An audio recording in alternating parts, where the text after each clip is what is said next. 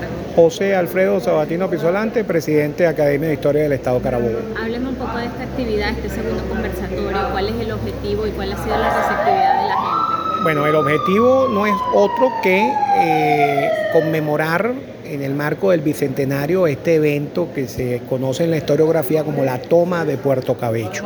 El objetivo que la Academia de Historia del Estado de Carabobo, junto con las demás organizaciones como la Universidad de Carabobo, Sociedad Bolivariana, Cámara de Comercio de Puerto Cabello, entre muchas otras,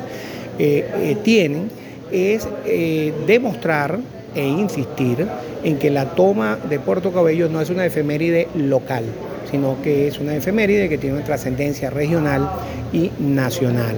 entendiendo que la independencia venezolana es un tortuoso, fue un tortuoso proceso que comenzó con eh, Carabobo, cuando se sella la independencia el 24 de junio del año 21, eh, sigue ganando espacio o se consolida el 24 de julio de 1823, cuando eh, se produce la, la, victoria en la batalla naval del lago, y tiene su punto final en noviembre de 1823, cuando se produce la toma de Puerto Cabello y la capitulación de los realistas y por tanto la salida de los realistas del territorio venezolano.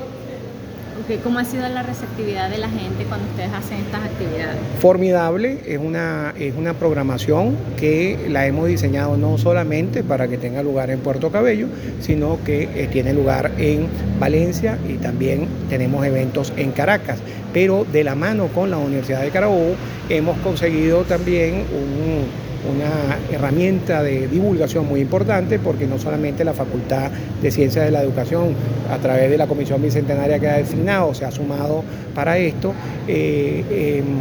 sino que también vamos a hacer eh, una cantidad de actividades en la FILUP 2023 y lo importante es que esta celebración no se está quedando en espacios cerrados, sino que como lo has visto hoy, lo estamos llevando a espacios abiertos en donde estamos masificando las ideas que queremos transmitir. Good. Excellent.